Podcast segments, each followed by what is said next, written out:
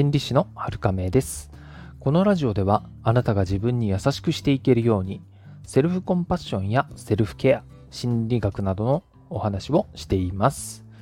えー、自分をいたわるということ自分に優しくするということ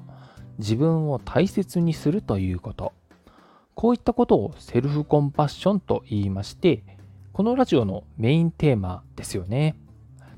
セルフコンパッションが大事なんだよと、えー、私がこのラジオを始めたのには理由があるんですよね。人の心の根っこの部分、家で言うと基礎とか大黒柱にあたりますよね。そういった部分に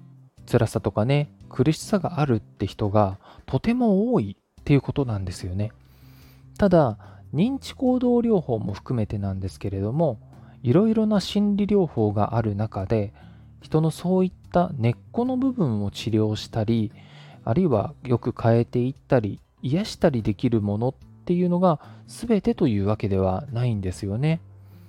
そういう必ずしも根っこでない部分を良くして、まあ、浅い部分ですよね。浅い部分を良くして、えー、そこに対処できる方法を手に入れていくっていうのを対症療法っていうふうに言います。えー、対対峙する、敵対するの対の対に症状の症で、えー、対症ですね。対症療法と言います。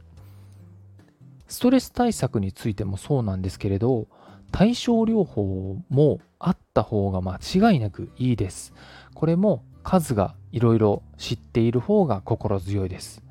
ただ、対症療法だけでは根っこの部分の辛さはがっつりとはよくはやっぱりなりにくいんですよね。もちろんあの効果がないというわけではないんですけれども。で、まあ、余談になりますけれども認知行動療法が浅いあの対症療法だとしたらこの認知行動療法の世界ではスキーマ療法っていう深い部分を治療する方法もあったりします。これはちょっとした知識としてあのお伝えしました。えー、少し話を戻しますね、えー、根っこの部分つまり人の心の奥底の普段表に出てこない部分自覚しにくい部分に辛さや苦しさがある人が多いんじゃないかっていうお話でした。ここにアプローチする心理療法というのは結構ですねあの先ほどのスキーマ療法もそうなんですけれども治療を受ける人にとってもしんどいことがあのあったりします。というかうん、しんどくないことの方が少ないんじゃないかなっていうところですね。それは自分の辛い部分に目を向けてそこを良くしていこうっていうことになるからです。なので、これを自分で正しく問題なくやっていくっていうのはなかなかあの簡単とは言えないんですね。そういうあのセルフワークブックみたいなのももちろんありますけれども、まあ、通常は心理カウンセラーが一緒になってやることが多いかなと思います。ですが、そういった根っこの辛い部分を自分で癒すことができる方法の一つがセルフコンパッションになります。私自身も過去の辛さとかね、生きづらさみたいなのをセルフコンパッションに出会ったことでかなり癒された部分があったので、えー、紹介しているわけなんですよね。ところで、人に優しくすると出るホルモンって聞いたことありますか？オキシトシンって言いますよね。思いやりホルモンっていうふうにも言われたりします。これが安らぎとか幸福感とか温かい力をもたらしてくれるんです。そして人の脳は自分が誰かに優しくした時誰かが自分に優しくしてくれた時さらには自分で自分に優しくした時も同じ部分が活性化しているんですよ。つまり、オキシトシンが出ているわけですよね。ということは、セルフコンパッションをすることで、わざわざ人に優しくされたりとか、人に優しくしたりしなくても、自分で自分に優しくするだけで同じようなメリットがあるということになります。言い換えるとあの誰かがいなくても自分一人でオキシトシンの恩恵が得られてしまうわけなんですよね。なんかちょっとね寂しいような感じがしなくもないんですけれど、まあ、これはこれでとてもあの心理学的にはとても意味のあることなので、あの自分のねえー、ストレスとか辛さへの対処法として持っておくといいかなと思ったりします。またストレスの大半はですね自分が頭の中で生み出しているっていうことはご存知でしょうか？ストレスそういったものは外からやってくるものって思っている方が結構多いかもしれません。ですが外にあるのはただの刺激なんですね。ただの情報であってただの条件なんです。ちょっと専門的な言い方になってしまいましたけれどもつまりは自分の外側にあるものにいいも悪いもないということになります。これはどうですかね？あの納得できるようなお話になりますかね？あのそうでその外側の刺激に対して人は自分が考えたり感情が湧いたり体が反応したり反応して行動したりっていう風になるんですよね。その自分の外にあるものに自分が反応するっていうことをストレス反応っていう風に言うんです。例えば犬を見て可愛いってなればストレスはほとんど感じないですし怖いって思う人がいればその時は強いストレスを受けていますよね。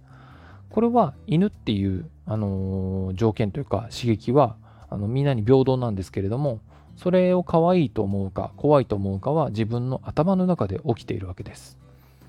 このようにストレス反応になるかどうかっていうのは人によって、えー、違っていて自分の中だけで決まってしまいます。当然ストレスがかかっているとコルチゾールっていうものをはじめとしたストレスホルモンが必要以上に出て体にも心にも良くないですし自律神経の働きも結構ね激しくなっちゃって体が戦闘モードになったりなんやらなんやらで結構大変な感じになっちゃってるわけです。こういうのが人間の性質なのでなかなかねあの厄介だなって感じるところですね。なのでマインドフルネスとか瞑想とかでは自分の中で起きる考えとか感情に飲まれずに観察をしてそのままにする練習をしていくわけです。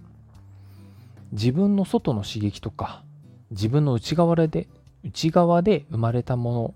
そういったものはそれはそれっていうふうにしておいて距離をとって言ってしまえばストレス反応に飲まれない飛びつかない一緒にならないっていうことをやっていくんですね。そうすることで、えー、自分自身があのストレスに飲まれずにまたちょっとそこから離れたところであの無というとちょっとあれですけれども、うん、そういうある種そういう境地をねあの目指しているのがあのマインドフルネスとか瞑想とかそういったものになっているかなと思います。ですが自分をいたわり自分に優しくし自分を大切にするようにしていくとこういったストレス反応が軽減されていくし飲まれにくくなるっていうことが分かっています。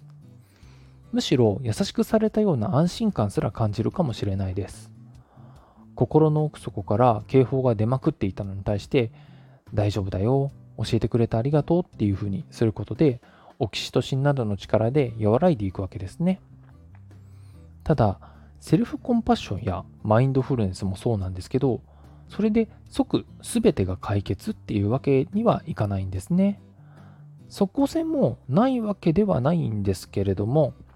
自分が自分の脳がその感覚に慣れていくっていうのにどうしても時間がかかります。脳の中の神経も筋肉と同じようにあの繰り返しやることで強く太くあのしっかりしたものになっていきますからね。こういった根っこの部分を良くしようとすると、心理療法っていうのはどうしても時間が必要になるわけですね。まあ、だからこそしっかり効果があるっていうふうにも言えます。あのさっとね、あの薬飲んで良くなったみたいにどうにかなるんだったら、ね、なかなか心の面ではね、苦労していないですからね、そのあたりは。なので、セルフコンパッションはね、少しずつでも続ける習慣を持つことをお勧めしたいです。最初は難しく考えなくても辛い時苦しい時に自分の体をさすってあげて大丈夫だよ辛いって教えてくれてありがとね自分は一緒にいるからね。この辛さがなくなりますように。自分に今優しくできますように。頑張ったねっていう風な具合にね。もう一人の自分に声をかけるように癒してあげてください。最初は違和感とか抵抗感がある方がほとんどです。自分に厳しくするっていうのがね、割と普通だったかなと思いますし、今でもあの世間のほとんどの人はそうしていると思います。厳しくするよりも大切にしていく方がはるかに効果があるっていうことが分かっています。是非ね、試してみていただけるといいかなと思います。今日の放送がお役に立てれば嬉しいです。また感想や質問もお待ちしています。今日もあなたが自分に優しくあれますように。心理師のはるかめでした。